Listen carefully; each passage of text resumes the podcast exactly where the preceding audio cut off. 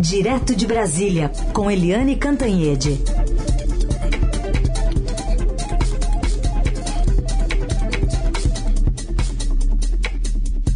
Oi, Eliane, bom dia. Oi, bom dia, Raíssen, Carolina, ouvintes. Bom dia, Eliane. Bom, passado esse afã do 7 de setembro, a gente tem novas pesquisas que mostram ainda essa estabilidade em relação à posição do presidente Bolsonaro nas pesquisas. É, esse 7 de setembro, até com essas imagens né, que a campanha conta para fazer a propaganda, para estar tá na publicidade, apesar de contestadas é, o seu uso pela, pela justiça e por partidos. Queria te ouvir sobre a avaliação dessa nova pesquisa IPEC e também sobre os próximos passos do presidente, que, como chefe de Estado, pode fazer também campanha fora do país. É, é vamos lá. O IPEC, é, que é, a gente sempre gosta de lembrar, né, que é, vamos dizer assim, uma nova fase do IBOP, é, é comandado pela antiga cúpula do IBOP, é, detectou que o 7 de setembro não reverteu em votos para o presidente Jair Bolsonaro.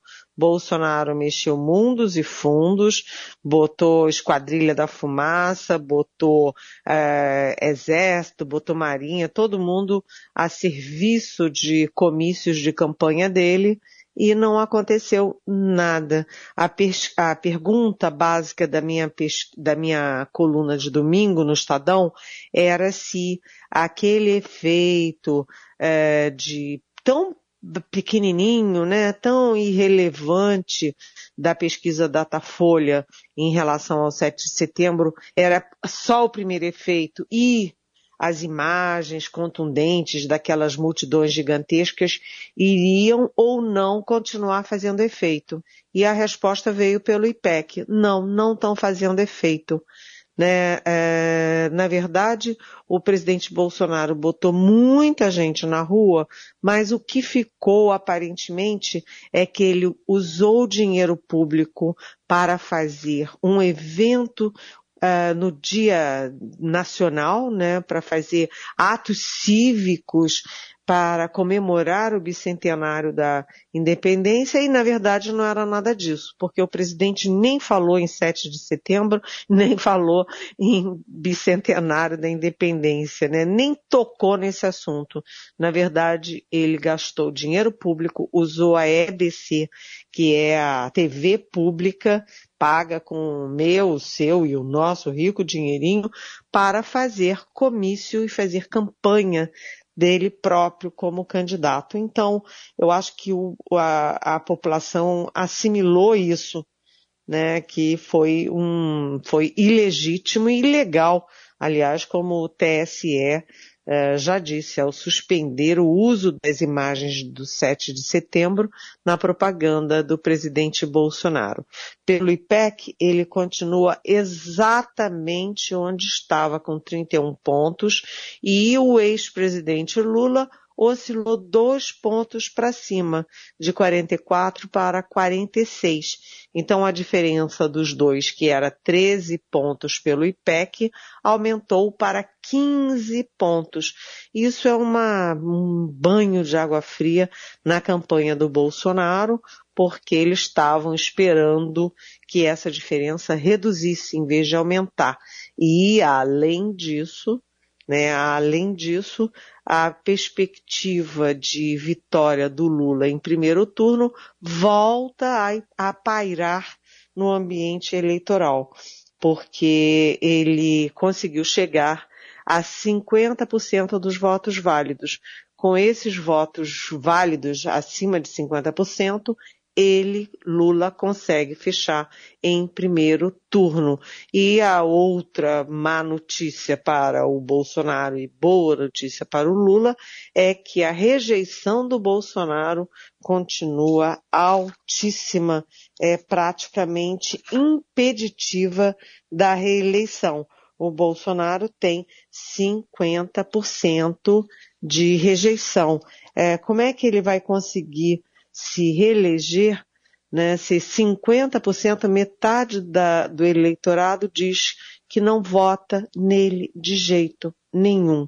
e os eleitores estão é, pela, também pelo IPEC dizendo que 80% deles estão com o voto decidido. Quem decidiu votar em Lula está com Lula, quem decidiu votar Bolsonaro está com Bolsonaro, e isso, então, as condições do Bolsonaro vão se afunilando. Ele não está tendo de onde tirar votos. Bom, e no meio disso tudo, o presidente tem duas viagens internacionais. Uma estava programada, que o Brasil sempre abre, faz discurso de abertura da Assembleia da ONU. Mas antes o presidente vai ao funeral da rainha Elizabeth II, né, Eliane? Para ter imagem também no, no horário eleitoral?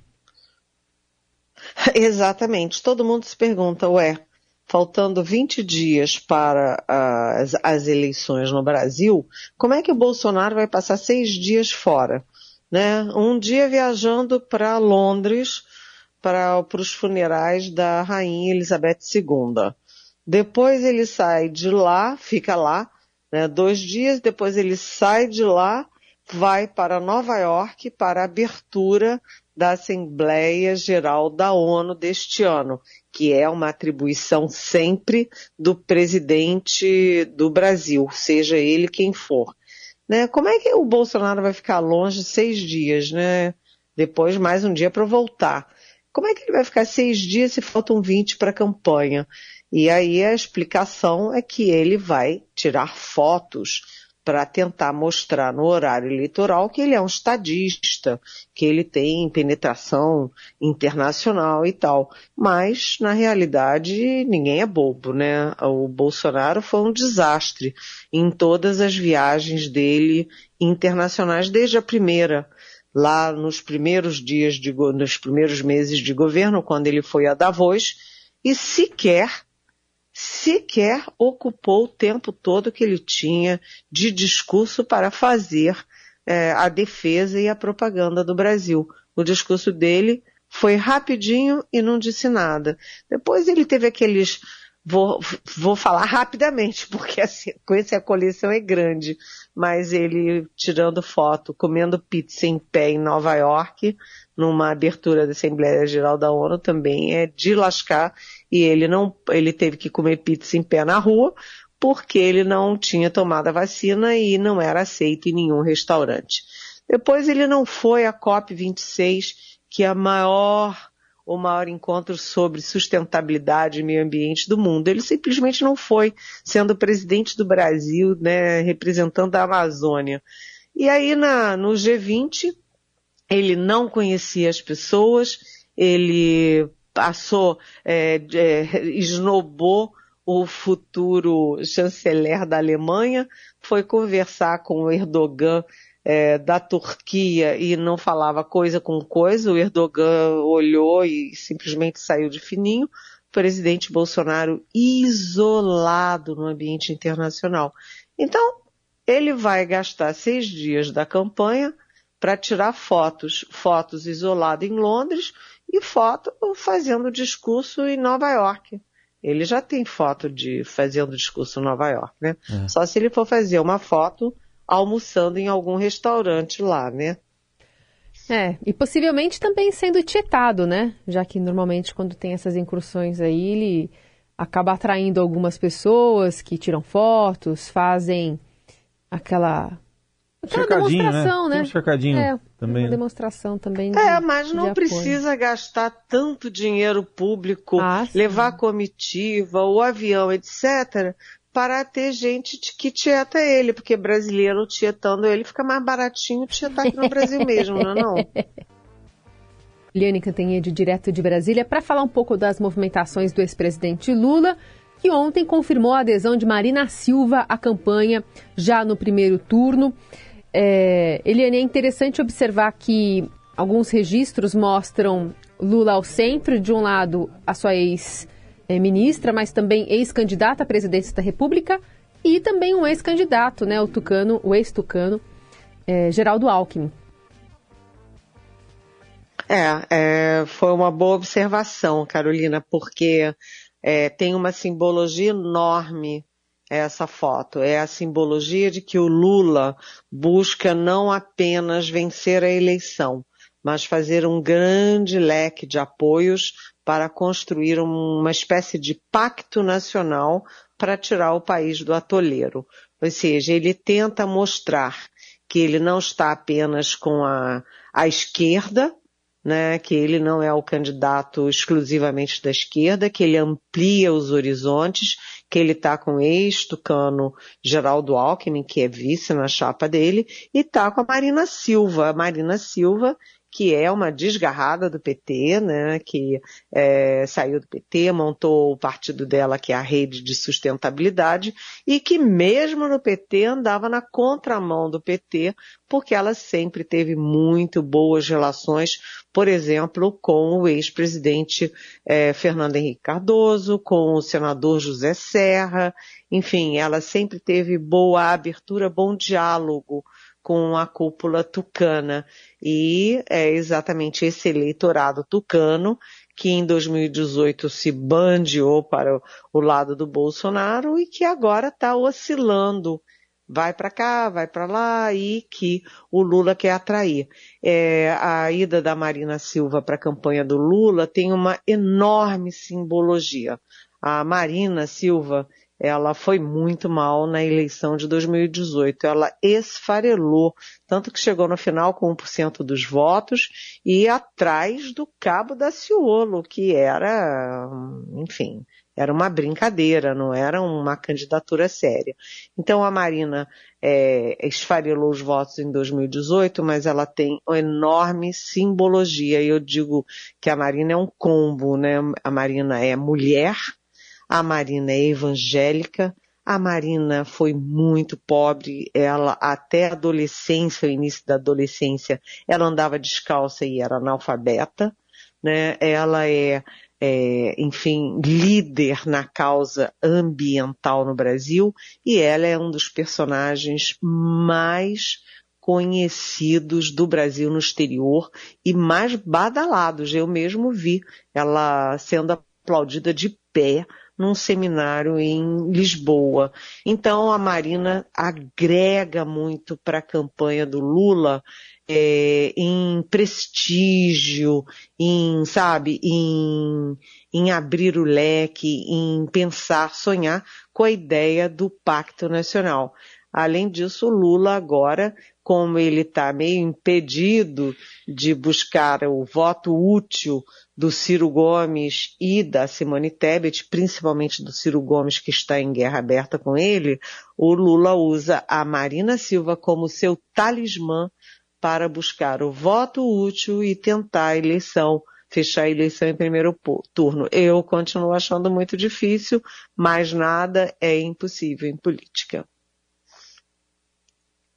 Helene, outro assunto do dia que teve movimentação política também foi no judiciário, mas não com a presença do presidente Bolsonaro, tomou posse a ministra Rosa Weber, terceira mulher a presidir o Supremo. Como é que você avaliou ali o discurso? O que, que dá para esperar dela? Um ano e um mês, né? Não vai poder ficar os dois anos porque se aposenta agora em outubro do ano que vem por fazer 75 anos. É, exatamente. Ela só fica um ano e um mês porque a idade limite para ficar no tribunal é 75 anos. Então, daqui a um ano e um mês, ela completa a idade e sai compulsoriamente. Mas sai por cima, né? Sai na presidência do Supremo Tribunal Federal a ministra Rosa Weber. Primeiro vamos começar com a Carmen Lúcia, né? A, a, a, Rosa Weber é a terceira presidente mulher do Supremo em 134 anos. Então a gente teve a Ellen Grace, depois a Carmen Lúcia e agora a Rosa Weber, a terceira. E a Carmen Lúcia foi escolhida pela Rosa Weber para fazer o discurso de saudação e ela falou que o momento brasileiro cobra decoro e a República demanda compostura. Já começou assim com recados para o presidente Jair Bolsonaro, que ataca uh, as instituições, as eleições, a urna eletrônica e particularmente o Supremo Tribunal Federal. Né? E aí veio a Rosa Weber e a Rosa Weber fez um discurso bastante longo, bastante contundente, em que ela falou várias vezes a palavra democracia. Ela é, defendeu uh, a igualdade entre as pessoas, é, defendeu a laicidade do Estado brasileiro, a separação dos poderes, né, é, condenou o discurso de ódio né, que quem faz a gente sabe exatamente quem faz o discurso de ódio, né, defendeu a imprensa livre e usou todo esse discurso político para também defender princípios, o princípio da igualdade, do combate à pobreza, o combate à desigualdade das pessoas e das regiões, né, e evitar qualquer qualquer tipo de discriminação por idade, por sexo, por religião, é, enfim, é, por, pela cor, pela raça. E ela fez, portanto, um discurso bastante é, forte e também ela fez um discurso de defesa né, da, do, do Supremo Tribunal Federal e pediu a, a, harmonia, a união, citando um por um dos colegas ministros e lembrando para eles né, dos tempos, aspas, particularmente difíceis e perturbadores que nós estamos vivendo. Até porque, até por isso, né, pelo discurso que todo mundo sabia que ia ser muito incisivo, né, o presidente Jair Bolsonaro é o primeiro presidente que não vai a uma posse no Supremo em 30 anos. O último que não foi a posse da, do presidente do Supremo foi o Itamar Franco, que era muito peculiar, né, e que não foi a posse do Otávio Galotti na presidência do Supremo. O, o nosso repórter, é, o Galzo, ele fez uma reportagem lembrando isso todos os presidentes foram a todas as posses dos presidentes do Supremo. Mas Bolsonaro continua inovando, né? É o primeiro a não ir. E agora, o que esperar da, da Rosa Weber? É, todo mundo, quando fala, com ela, fala dela, diz que ela é discreta, muito técnica e muito firme. São os três adjetivos. Mas ontem eu estava conversando com o ministro do Supremo que agregou um outro que eu gosto muito, gostei muito. Ela é muito ortodoxa. Ou seja, a leitura que ela faz da Constituição é uma leitura ortodoxa. Ela não flexibiliza a leitura da Constituição para um lado, para o outro, para dar um jeitinho de encaixar conveniências. Ela é muito firme e ortodoxa. E ela já avisou que até a eleição não vai pautar nada que possa ter algum tipo de impacto na campanha eleitoral. Vem aí um tempo bastante, a gente imagina, um tempo de estabilidade no Supremo, gente. Muito bem. E, e, não sei se dá para dizer que é sintomático que é, essa, esse não comparecimento ocorra também quando é uma ministra, né, que vai assumir a corte. Não sei se pode ser considerado uma curiosidade ou é. um fato a eu se acho analisar. Que, eu acho que não chega a tanto, Carolina, mas eu lembro que a última vez que o Bolsonaro estava no meio jurídico foi na posse do Alexandre de Moraes, ele ouviu poucas e boas e não gostou. Então ele agora está fugindo desse contato e não foi nem a posse da Rosa Weber no, na presidência do Supremo, nem na real comemoração do bicentenário da independência, que foi com os presidentes de todos os poderes no Senado Federal, Câmara, Senado e Supremo, menos o presidente da República.